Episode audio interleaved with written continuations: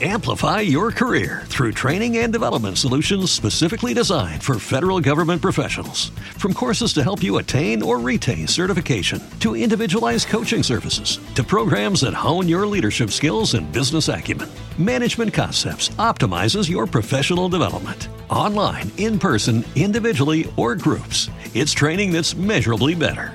Learn more at managementconcepts.com. That's managementconcepts.com. acariciando su pelo, rulo y señal de la cruz. Suenan las pastillas del abuelo de fondo. ¿Qué es Dios? Se llama la canción que habla del romance del 10 con la pelota en ese gol que todos recordamos de Maradona a Inglaterra en 1986. Segundo, el primero también lo recordamos, pero el segundo es el que despierta poemas y canciones.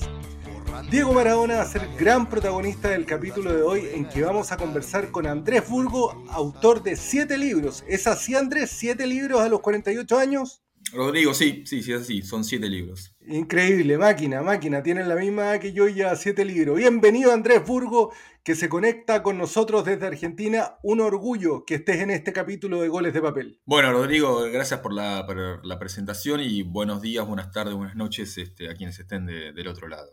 Antes de comenzar esta conversación tengo que contarles algo, ¿ah? a ti y a, y a todos quienes nos escuchan.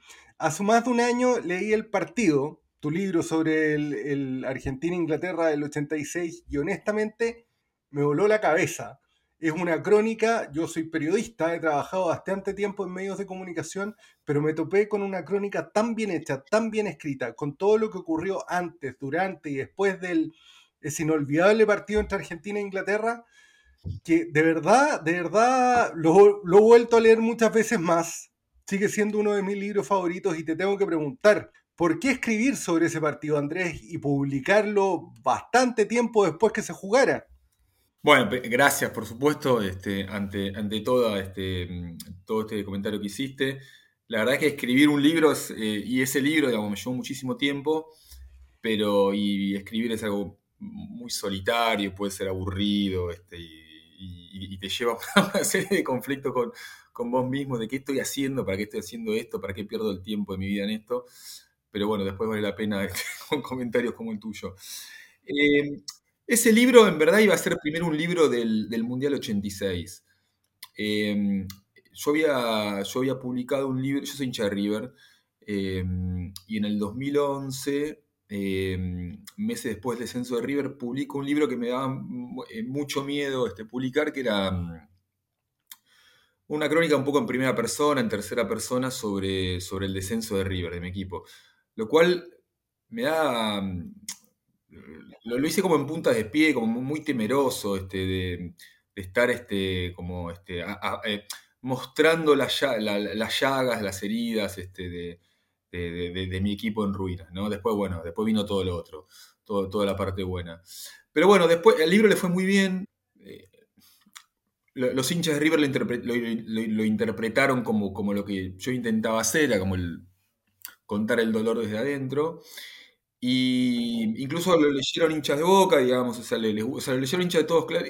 Yo cuando trato de escribir de mi equipo, o sea, trato de no, que le saques la palabra River y, y quede, este, no sé, la U, Colo Colo o la Católica y, y- y- y sea, sea lo mismo. Ese es uno de los grandes méritos de los buenos libros sobre fútbol. Claro, yo no trato de hacer apología de mi equipo, pues obviamente, digamos, hay una cuestión como que hay guiños que son para, para los hinchas de mi equipo, pero quedarme solamente en, en- en- en que mi equipo es mejor me parece, no sé, no, a mí no me interesa hacerlo, digamos. Eh, el mejor equipo es el de- del que vos seas hincha y listo, es eso, es así.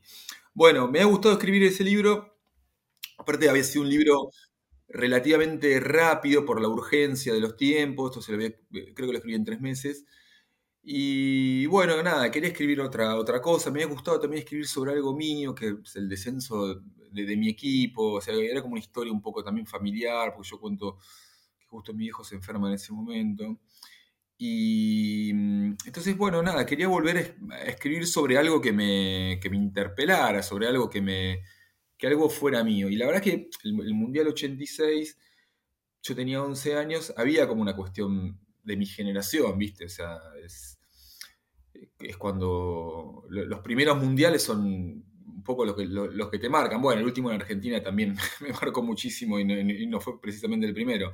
Pero el mundial es que, el mundial que a tu selección le va bien, digamos, es, este, es donde, te marca. Y si encima le sumas, digamos, que tu equipo, que, que, es de los primeros, que estás descubriendo un mundo, un mundo espectacular, que se va a repetir cada cuatro años, este, bueno, es como hay algo, este, algo ahí que no, que no falla. Bueno, y no se había escrito ningún libro sobre el Mundial 86, al menos que yo recordara. Entonces empecé un poco con, esa cuestión. Lo que pasa es que después, em, me, acuerdo estar de vacaciones con, la que era mi novia, ahora mi mujer, eh, con Steffi, en, en, Marruecos, y yo estaba como muy copado leyendo un libro con River en la B, mi viejo enfermo, pero bueno, fuimos como un par de semanas, yo no era padre todavía, eh, y estaba muy copado con un libro de Javier Cercas, que se llama Anatomía de un Instante, y y, me copó mucho como el concepto de ese libro, que era como poner la lupa en, un hecho y no en, todo el hecho, eh, y, no en, el hecho este, muy grande. A, lo que se refería el libro ese es un, golpe de Estado fallido en España a comienzos de, los 80, y lo que hace todo el tiempo es volver a un instante, que es el instante de, cuando entra un, un militar español a punta de pistola al al Congreso español para dar el golpe de Estado que después es fallido por, una, por una, cuestión, por, diversas cuestiones, ¿no? Bueno, o sea, Cercas cuenta todo el hecho, no, no, se queda obviamente, digamos, en la cuestión de, de lo que había sido este, el militar entrando al Congreso, pero, pero hace hincapié en eso, digamos. O sea, vuelve todo el tiempo, cuenta todo el hecho, pero vuelve todo el tiempo a ese instante, a esa anatomía. Entonces, un poco lo que yo ahí mi, primera idea era contar todo el Mundial 86, pero después dije, digo, ¿para qué voy a perder tiempo, dispersarme con, con, con otros partidos que no tienen una gran historia, como no sé, Argentina-Bulgaria, Argentina-Italia, Argentina-Corea? Mi, instante, digamos, mi anatomía en instante fue el partido de Argentina-Inglaterra. Después, obviamente, vos lo leíste, Rodrigo, el libro, digamos, pero no, no me quedo solamente en ese libro. Ese, libro también es, como el hilo conductor para contar un montón de otras cosas, por ejemplo, la guerra de Malvinas, em, por ejemplo, algunas cuestiones más argentinas, Bilardo Menotti. Ya vamos a ir a eso, algunas de las partes específicas que, están en el libro, y justamente, pero te quería partir preguntando por algo que tú haces en este libro, que es este juego de ir hacia atrás, ir hacia adelante, relacionarlo con el partido, eh, con un ejercicio literario muy interesante. Pero antes del Mundial, la selección argentina llega a México muy criticada, jugando muy mal y con una clasificación que fue muy dura. ¿Cómo se las arregló Carlos Vilardo? Que le digo a quienes nos están escuchando también que Andrés aparece en un documental en HBO que se llama Bilardo, el doctor del fútbol, aparece como una de las fuentes citadas. Hay un muy buen documental para los futboleros que realza y explica la figura de Carlos Vilardo en, te diría que en la vida argentina, porque es mucho más que el fútbol. Pero, ¿cómo logró él revertir esa situación de una selección que estaba tan mal, que venía jugando tan mal, a convertirla en campeón del mundo? Bueno, por un montón de cosas. Este, una de las cosas que hace Bilardo también, que es, más de lo simbólico, digamos, pero, eh, pero, también influyó, que Argentina se va a entrenar eh, seis meses antes del Mundial a, Tilcar. A Tilcar es un pueblo de, la Puna Argentina, del norte argentino, cercano a Bolivia, a la altura del Paso de Jama, es a la altura de... Yo hace poco cuando fui a ver a River a, la final en la final de la Copa Libertadores en Lima, pasamos por ahí que pasamos a, mm, pasamos por Calama, esa es la altura de Calama. Eh, bueno, eh, Bilardo mandó a los jugadores ahí a entrenar en enero del 86. Después los hizo llegar, digamos, también mucho tiempo antes a México. La selección llega 30 días antes para que se climate a la altura. Y después, bueno, después el, equipo argentino este, va, limando unas cuestiones de, de, mala onda interna, había como dos caciques, uno era Maradona, el otro era Pasarela, al mismo tiempo representaban como dos estilos diferentes. En ese momento el fútbol argentino estaba muy dividido por Bilardo, por Menotti.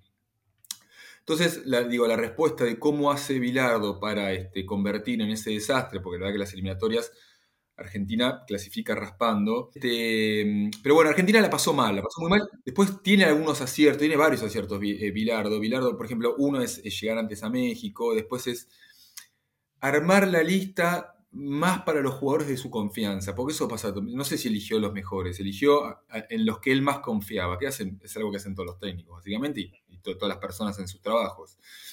Em, y bueno, nada, y después encontró el equipo, o sea, lo fue encontrando ya y, Maradona hizo el mes de su vida, porque lo, alto a lo que llegó Maradona, este, no, nunca había estado tan alto y nunca volvería a estar tan alto, fue... Este, ayuda también un poco, yo imagino, por, por, la, por la altura, porque hay, hay algunos partidos en los que la altura es, es, un factor muy importante para, para, ese mundial.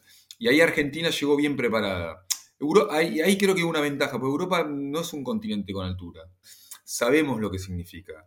Entonces, eh, Argentina va preparada para eso. Y después, por ejemplo, el partido contra Inglaterra, que eso también lo cuento en el libro, Inglaterra comete un error que no le hubiese pasado a ningún equipo sudamericano, porque Inglaterra está en Monterrey, que es el llano. Va al DF a jugar contra Paraguay eh, mm, y, le gana y tiene que jugar contra Argentina a los seis días. Y en vez de volverse a Monterrey, se quedan en, México, en, la, capital mexicana, que era en la altura.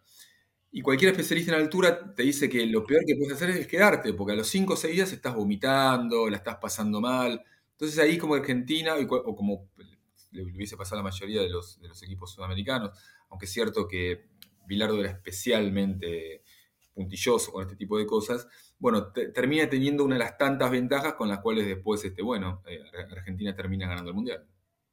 Hay una, una, historia, esto que tú hablas de los grupos de los jugadores, los dos caciques que había dentro de la selección, ya hay una historia que entiendo que está resuelta, pero vamos a dejar que tú la cuentes acá porque, porque la investigaste. ¿Qué es lo que pasó con Daniel Pasarela durante el Mundial? Pasarela tiene una indigestión, se enferma, pasa la mayoría del Mundial internado en, en una clínica en México, no puede jugar nunca. Y hay algunas series, sobre todo la serie esta que hizo Amazon de, de la vida de Maradona, eh, que insinúan que Bilardo lo habría envenenado. Bueno, e, e, eso que esa insinuación, digamos, de. Mm, a ver, volvamos, digamos, este, eh, a, explicar quiénes eran Maradona y Pasarela. El Pasarela era el capitán de Argentina, campeón del mundo del 78. Era como muy menotista. Eh, Bilardo eh, reemplaza a Menotti, al técnico de la selección del 78, en el 82, después del Mundial del 82 lo primero que dice es, mi capitán es Maradona. Eh, Pasarela se enoja con Bilardo, se enoja mal, o sea, está como tres años enojado, porque él sentía que el capitán tenía que ser él, Bilardo decía, mi capitán es Maradona, y llegan peleados al Mundial, o sea, Argentina hace una gira previa por Colombia y hay como un par de reuniones muy pesadas entre Maradona y Pasarela, este, dicen que hay agresión física, insulto seguro, bueno, y, la mayoría del plantel termina yéndose con el lado de Maradona, que era como el lado bilardista, digamos. Pasarela se queda un poco solo. Pasarela, a ver, no era el capitán, pero iba a ser titular. Este, estaba claro eso. Era, este, era, una, eh, era una figura mítica, digamos, posiblemente uno de los mejores defensores de la historia del mundo. Lo que pasa es que faltando pocos días para que empiece el Mundial, empieza a tener... Em, la llamada maldición de Moctezuma. ¿Qué significa la, maldición de Moctezuma? Son como una especie de parásitos que te agarran en, el estómago y bueno, nada, y te la pasas todo el tiempo con diarrea en el, baño. Y Pasarela perdió muchos kilos y llega como muy débil a ese partido. Quiere jugar, finalmente el mismo día dice no estoy para jugar y Bilardo, bueno, nada, lo, para este, en un pasillo de la concentración argentina la misma mañana del, debut a, Brown, al Tata Brown, que era un jugador que no tenía club, que era totalmente, fuera de, totalmente fuera de estado, que iba de suplente. Le dice, bueno, juegas vos. Y, empieza a irle bien. El caso de Brown es increíble, porque es un solo gol para la selección argentina y lo hace al final. Increíble. El primero, sí, claro. Y, y Pasarela le pasan todas, porque nunca se recupera de, esa, de ese mal de Moctezuma y cuando se recupera empieza a entrenar y se lesiona, se desgarra.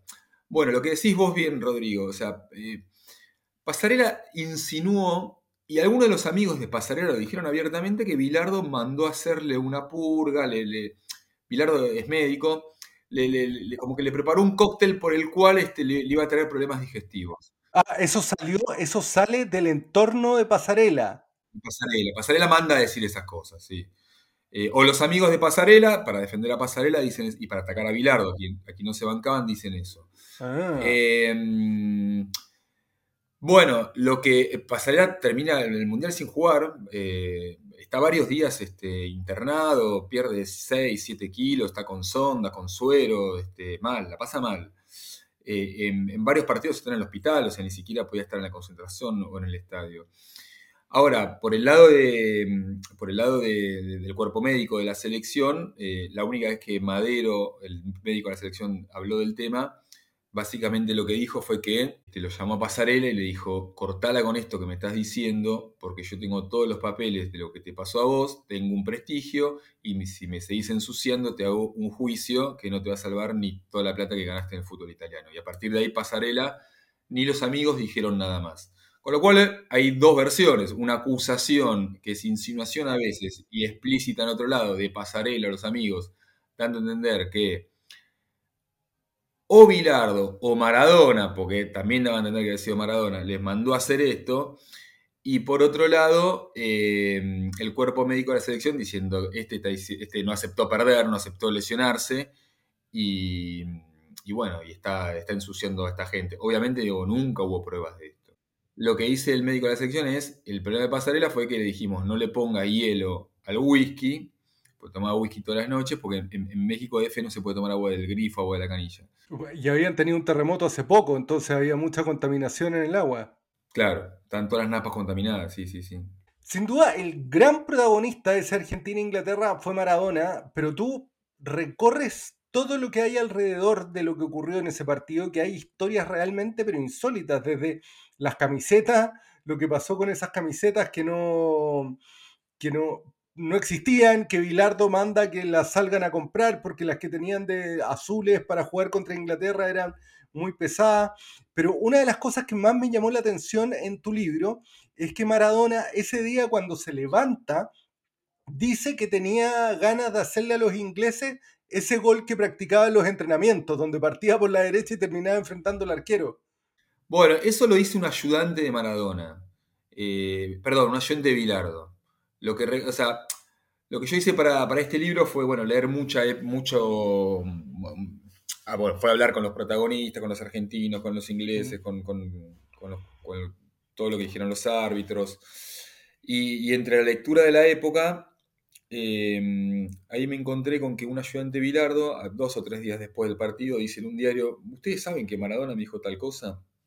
Y después incluso también el Tata Brown, el defensor que recién mencionamos, esto lo contó en su momento. Después yo se le pregunté y dijo que ya no se acordaba, que había perdido una apuesta con Maradona porque Maradona dijo que le iba a hacer dos goles a, los ingleses. Eh, así que sí, bueno, sup- supuestamente Maradona dijo antes del partido que, que iba a hacer un gol así espectacular y que, que incluso apostó que iba a hacer dos goles. Sí, sí, sí. sí. Volaba ese Maradona, ¿eh? volaba. Volaba en un fútbol muy difícil, muy... El fútbol siempre es difícil, pero estaba muy... Había, había mucha violencia en ese momento, o sea, había muy poco Andrés, es imposible no preguntarte, ¿qué piensas tú de Maradona hoy? Esta figura tan controvertida, quizás el futbolista más talentoso de toda la historia. eh, un- lo decíamos, esto de que dijo le voy a hacer un gol a los ingleses de esta forma y hace el gol más lindo de la historia de los mundiales, pero tiene una historia de vida en muchos sentidos, por decirlo controvertida, por decirlo de una forma suave. ¿Qué opinas tú de eso? ¿Qué opinas de lo que pasó en Argentina también cuando Maradona murió? Bueno, eh, pasa que yo, soy, soy argentino y,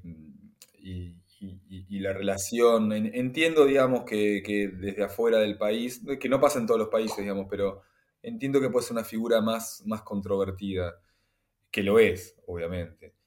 Pero lo que yo tengo sobre todo es un sentimiento de- de cariño, de amor, este, de, a veces de hacerme el boludo, obviamente, digamos, porque... Porque está claro, digamos, que, algu- que algunas de las acusaciones sobre él son, son, son muy feas.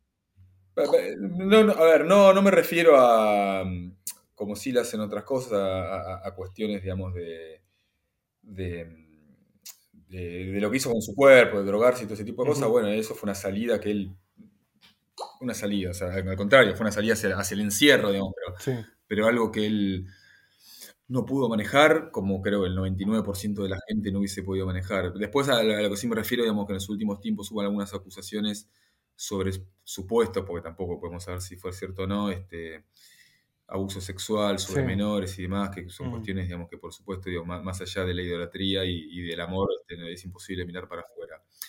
Pero después respecto, digamos, de, de lo que fue él como futbolista y como protagonista y como personaje, incluso como actor político, si se quiere, digamos, más allá que nunca fue funcionario, eh, para mí es un personaje fascinante, absolutamente fascinante. Totalmente.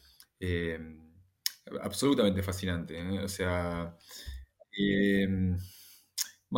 ver, iba a decir, fascinante pese a sus excesos o exageraciones.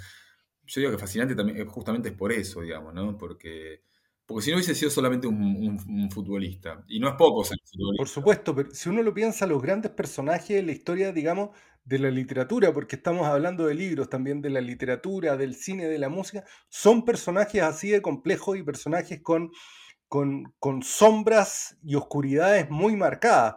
Y Maradona corresponde perfectamente a eso. Sí, sí, sí. Bueno, a ver, es, es como Ali, digamos, ¿no? O sea, son son personajes este, que fueron mucho más que, un, mucho más que deportistas, eso está claro, y que en el caso de Maradona no, perdió nunca o casi nunca, o, muy rara vez, eh, más allá de, bueno, de lo, que, que, acabo de decir, que tampoco, yo tampoco me como, digamos, la, cuestión de Inmaculada, este, no, no por él, sino por nadie, o sea, no, nadie en el mundo, en la historia, es este inmaculado, ni es, ni es un Dios verdadero, digamos pero sí, este, sí él mantuvo una, conciencia de clase, de saber de dónde venía, este, de estar más o menos cerca de sus raíces.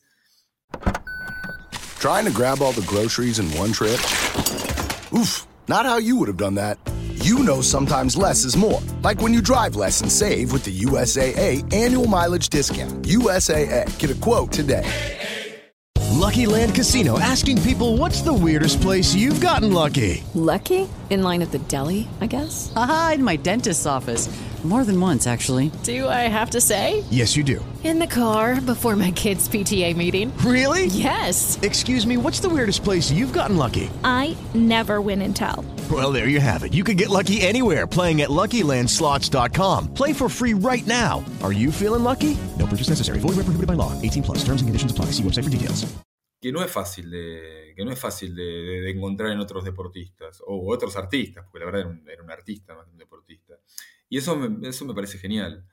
Eh, así que, nada, la, la, verdad que después podemos discutir, digamos, si, quién fue mejor, Pelé, Messi, Maradona, eh, que yo no me siento capacitado para, para, ese tipo de debates, pero sí como, como, como personaje, como, como como, como protagonista este, dentro de una cancha y fuera de una cancha, ahí sí creo que Maradona no tiene rival, digamos, porque tiene un carisma, bueno, creo que ni en la historia del deporte, lo que acabo de decir recién, Ali me parece que nadie, o sea, como es, es, un personaje casi imposible de, comparar. Me estoy refiriendo a em, el concepto Maradona, adentro y afuera de la cancha. Sí, totalmente. Mira, otro protagonista de ese gran gol es este señor que estamos escuchando de fondo. Marabona, lo marcan dos, pisa la pelota Marabona, arranca por la derecha el genio del fútbol mundial, y es el tercero tocar para Borruchaga siempre Marabona, genio, genio, genio, ta, ta, ta, ta, ta, ta, ta.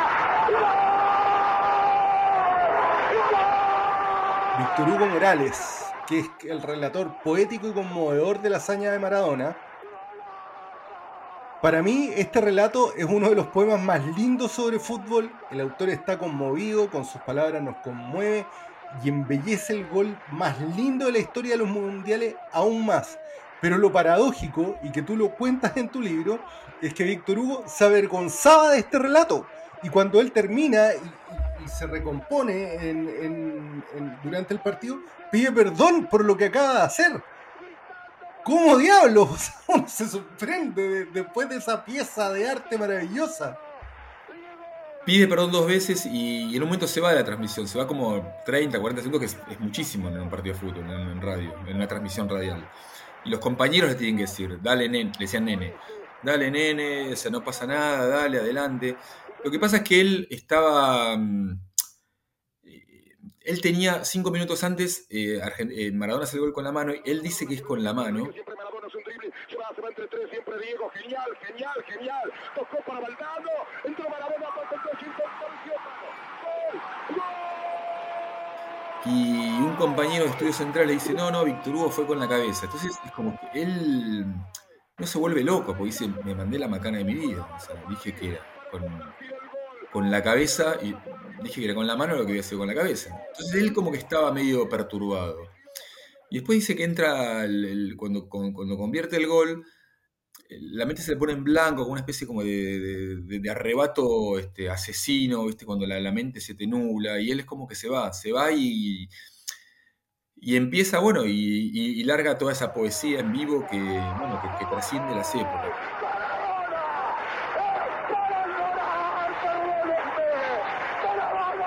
En la corrida memorable, en la jugada de todos los tiempos, barrilete cósmico, que qué planeta viniste, para dejar el cabinetante inglés, para que el país se apretado, gritando por Argentina, Argentina 2, Inglaterra 0, Diego, Diego, Diego Armando Maradona, gracias Dios por el fútbol, por Maradona, por esas lágrimas. De todas maneras, yo, yo escuché el, el relato de los 90 minutos de, de Víctor Hugo y es increíble, o sea, porque es un relato absolutamente increíble. O sea, Víctor Hugo Morales sigue relatando, no, queda claro si va a relatar el próximo Mundial. En, la final de Qatar dijo, a entender que se despedía después de Maradona y de Messi, como que ya no, no su, su historia con los Mundiales ya estaba.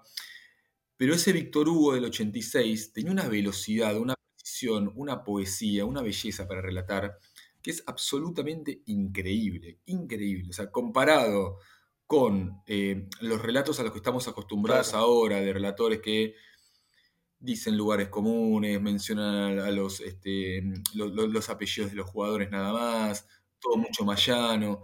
Bueno, Víctor Hugo era un, era un, era un poeta, era un trovador. Eh, y bueno, y consigue ese milagro. Ah, Le, le da nombre a... Ese partido también es histórico porque tiene los dos goles de... Los dos goles de Argentina tienen nombre propio, ¿no? Los dos goles de Maradona. Uno es la mano de Dios, que Maradona es quien... Aparente, bueno, no, no queda claro si fue Maradona o un, periodista argentino, o entre los dos, quienes ponen la mano de Dios. Y, el otro nombre del gol es, bueno, el barrilete cósmico, que ese sí es un invento de, de, de de Víctor Hugo Morales.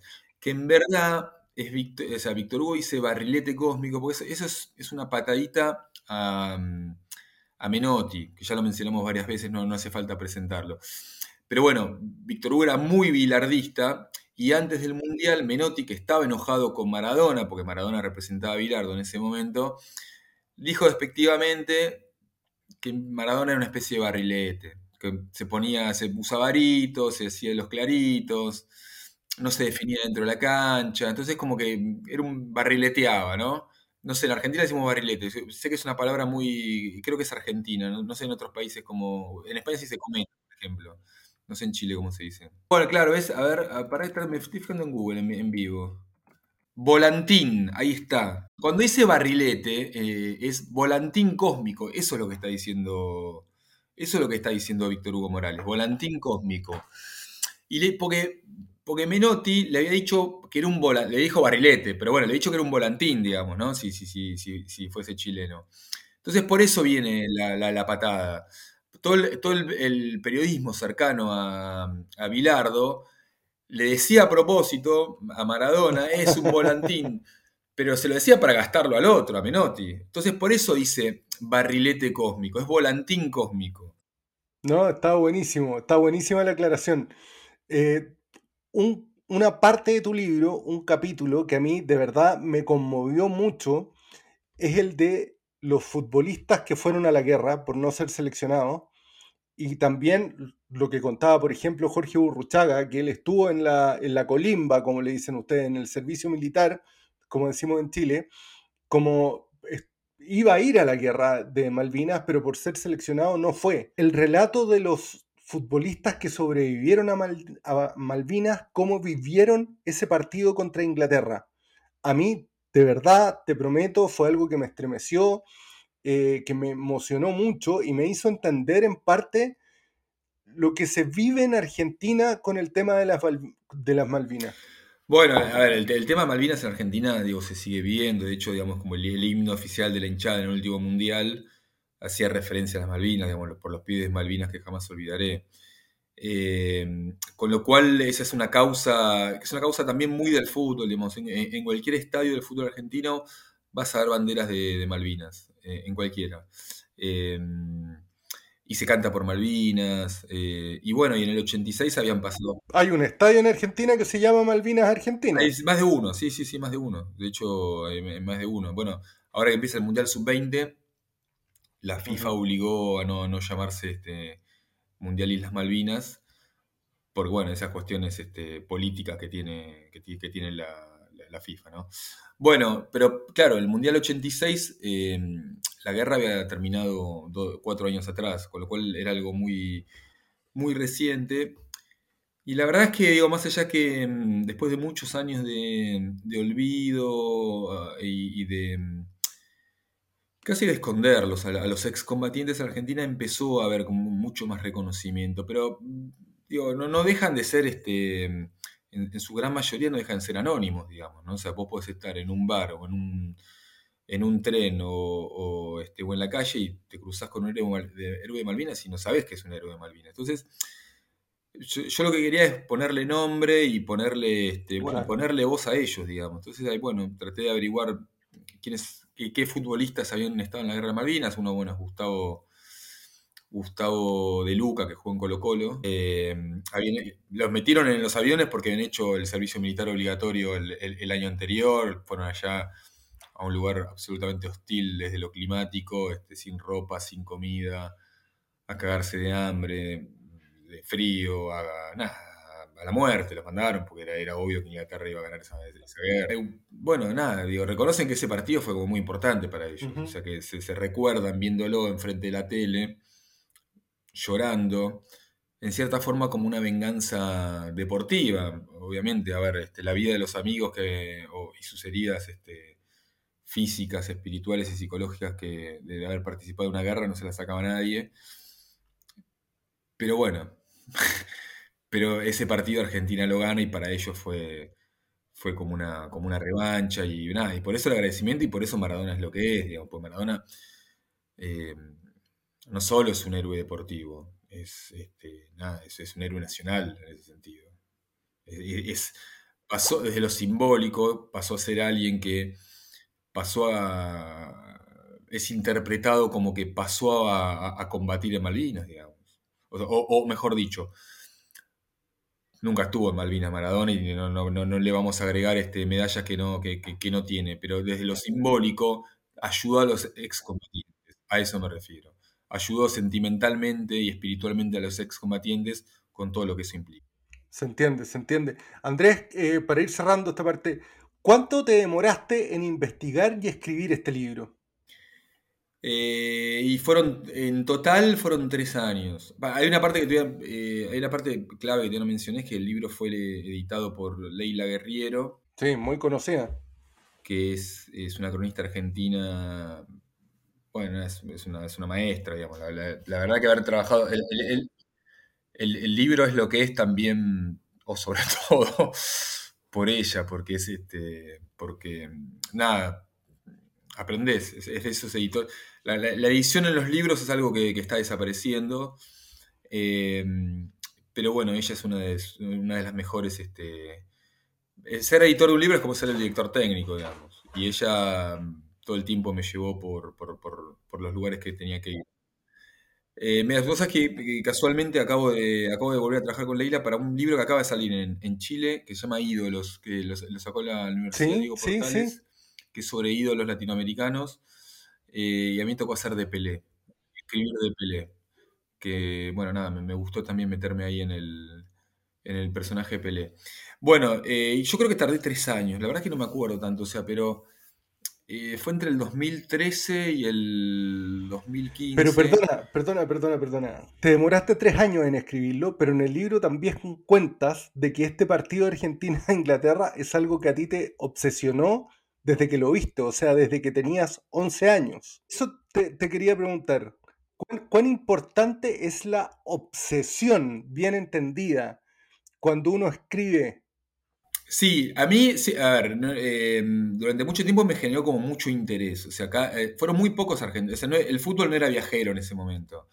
Fueron muy pocos argentinos al estadio Azteca. Entonces, cada vez que me encontraba con alguno era, uh, mirá esto, o sea, contame todo. siempre me interesó eso. No sé si me obses- eh, obsesionaba en el momento, pero sí me interesó mucho. Hablar con quienes habían estado ahí. Y me daba cuenta como que había un montón de cosas sueltas, ¿no? Y que, era el primer gol, el segundo gol, la- las camisetas, la guerra de Malvinas, lo de que hablamos de pasarela, Argentina que casi no clasifica. Había un montón de cosas sueltas. Entonces, lo que, lo que quise fue, fue juntarlo. Y después sí, cuando, cuando me dediqué, digamos, a hacer el libro, ahí ya sí fue una obsesión, claramente. Una obsesión medio laboral, este, desde el sentimiento, desde el interés genuino, desde la pasión, si se quiere también, y también desde la profesional, que bueno, quería hacer el mejor libro posible. Y además, bueno, yo sabía que estaba trabajando con, con una editora que es, que es la mejor, y que, o oh, es una de las mejores y que, bueno, quería estar a la altura de, de lo que ella esperaba de mí, porque esa presión también estaba, digamos. Pero sí, creo que, o sea, entre leer todo, todo y todo es que leí un montón, ¿eh? o sea, porque habré leído como 20, 40 libros, o sea, insólitamente lo, los, los futbolistas ingleses tienen, mont casi todos los jugadores de, de, de, Inglaterra de ese partido tienen un libro propio. ¿Eh? ¿De verdad? Sí, sí, sí, sí, sí, sí, sí, sí. Eh, todos los libros de los futbolistas argentinos, eh, Valdano, había un libro de Bilardo, había libros de, este, en Inglaterra publicaron dos libros de la relación Argentina-Inglaterra.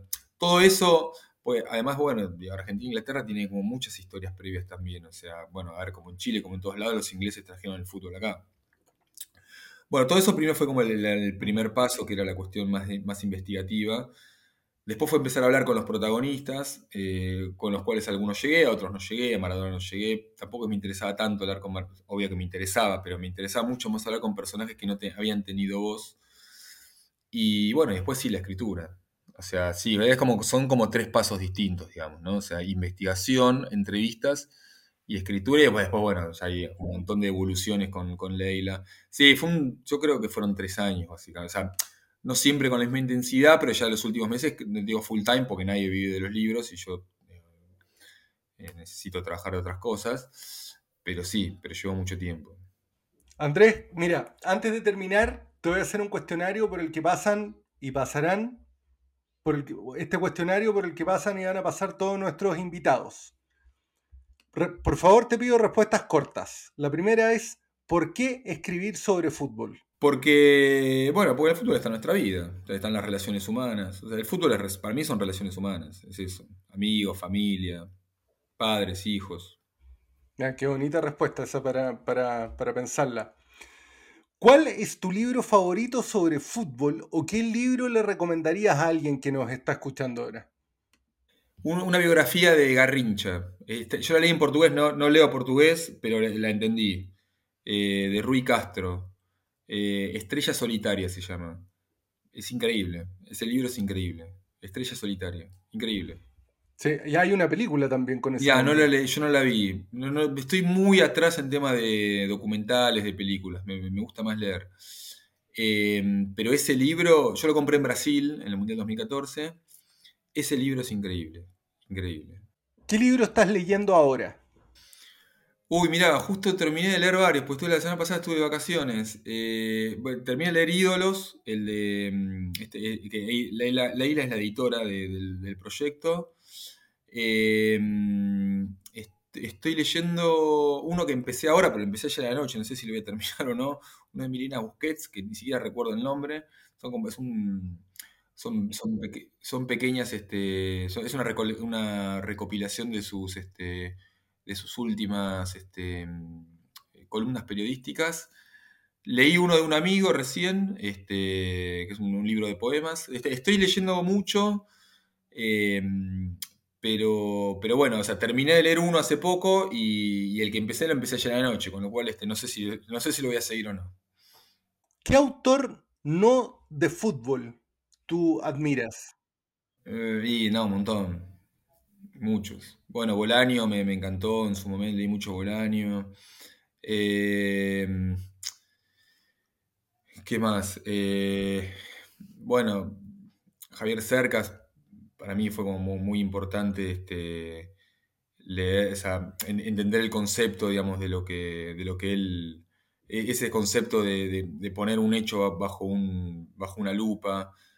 Bueno, y después los clásicos, ellos, Vargas Llosa, García Márquez, obviamente, eh, muchos argentinos, bueno, a ver, después más periodísticos, Leila Guerriero, Martín Caparrós, muchos, muchos, o sea, este, qué sé yo, por suerte está lleno de grandes escritores y escritoras y este yo ahí no tengo como un- una cuestión yo, me, soy periodista me considero periodista especializado en deporte digamos no yo ahí como que tiendo a ser como muy amplio en las lecturas Bueno, tú hablas de que po- por, suerte hay muchos buenos escritores. Argentina es cuna de grandes escritores, novelistas, uno de los de mis autores favoritos de la vida, Ernesto Sábato, argentino. Y déjame decirte que en la categoría de los grandes cronistas argentinos y grandes escritores, para mí estás tú. Para mí, de verdad, El Partido es uno de los mejores libros que he leído sobre fútbol y uno de los mejores trabajos periodísticos. Por eso, cuando, cuando iniciamos esta comunicación antes por WhatsApp y por Twitter, que, que tú me respondieras de inmediato, para mí fue, fue súper emocionante y que y hoy día que estés entrevistado, que estés acá conversando en, en Goles de Papel, es un privilegio tremendo. Te doy de verdad las gracias por, por darte el tiempo y tener esta conversación. Bueno Rodrigo no no siempre siempre es un placer hablar de, libros de fútbol así que nada el agradecido soy yo gracias por la valoración eh, gracias por haber leído el libro Y bueno, este, estoy a punto de publicar otro libro, te lo contaba esto fuera, fuera del aire, que es un, es un, es un libro sobre el Mundial de, de Qatar desde Argentina, porque yo no viajé. Y la verdad lo que vivimos este, en- acá en Argentina este, durante ese mes fue para mí tan inesperado y a la vez fue tan, tan emocionante. Ya, ya el rol de padre, este, con, con mi hijo de seis años este, y, y sus amiguitos y un montón de gente yo pensé que ya no se iba a enganchar tanto con el fútbol. Sí, yo pensé, yo pensé que el fútbol, viste, estaba, estaba perdiendo terreno con las nuevas tecnologías y demás, y, y con las rivalidades, viste, acá y las rivalidades son muy, muy fuertes, digamos, este, River, Boca, Central, News, pero la verdad que lo que se vivió en el Mundial fue algo extraordinario, y quería escribir una, es- nada, la verdad que es una crónica, digamos, no, no, no, no, no tiene mucha investigación, está claro, porque fue una crónica más personal, familiar, de amigos, pero también la verdad que me encantó escribirla y bueno, eso ya se, el mes que viene ya en Argentina está la venta. Bueno, Andrés, muchas gracias. Para todos quienes nos están escuchando en Chile, los libros de Andrés se pueden encontrar en formato físico en Busca Libre, en la librería Lolita, que yo diría que una de las que tiene los catálogos más amplios de libros sobre fútbol, también están. En Lolita eh, y también en ebook. Sí, sí, sí, sí, sí, sí. Y si bueno, si no algún amigo, si, si viene a Argentina está barato para ustedes, pueden comprarlo. Chile, no, eh, to- cualquier lugar comparado con Chile es barato hoy día. Así que tranquilo, tranquilo. Andrés, muchas gracias de verdad, un gran abrazo y vamos a estar a la espera de tu, de tu crónica sobre el Mundial desde Argentina.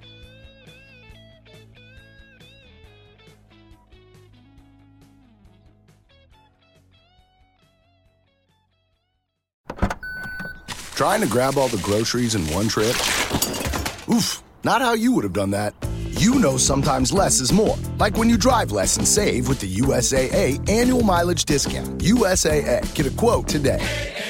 Before Sarah discovered ChumbaCasino.com, she enjoyed chamomile tea Come on, big jackpot. and being in PJs by 6. Let's go. The new fun Sarah Woohoo! often thinks about the old boring Sarah Yes. and wonders if that Sarah ever really existed. Chumba Casino has over 100 casino style games. So join today and play for free for your chance to redeem some serious prizes. No purchase necessary. Void where prohibited by law. 18 plus. Terms and conditions apply. See website for details.